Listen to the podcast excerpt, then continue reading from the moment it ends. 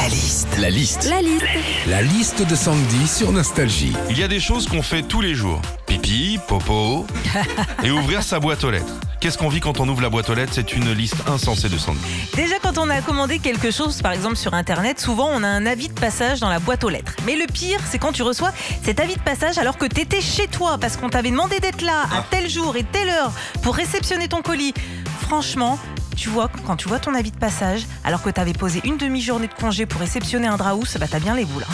Quand on ouvre sa boîte aux lettres, c'est de plus en plus rare, mais ça fait toujours plaisir de recevoir une carte postale. Alors, l'espace de 5 secondes, tu te demandes toujours qui c'est, qui t'envoie une carte postale de vacances.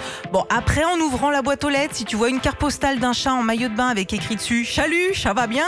Bon, il y a peu de chance hein, pour que ce soit les impôts. Ben justement, les impôts, parlons-en. Quand tu ouvres ta boîte aux lettres et que tu vois une enveloppe avec écrit dessus Ministère de l'économie Oh et des finances, là. avec la tête de la Marianne dessus, tu sais en général que ça va être un truc relou. hein. Alors moi, je lance l'idée, hein, comme sur les boîtes aux lettres, on a droit aux autocollants stop pub. hein, pourquoi on ne mettrait pas un stop impôt?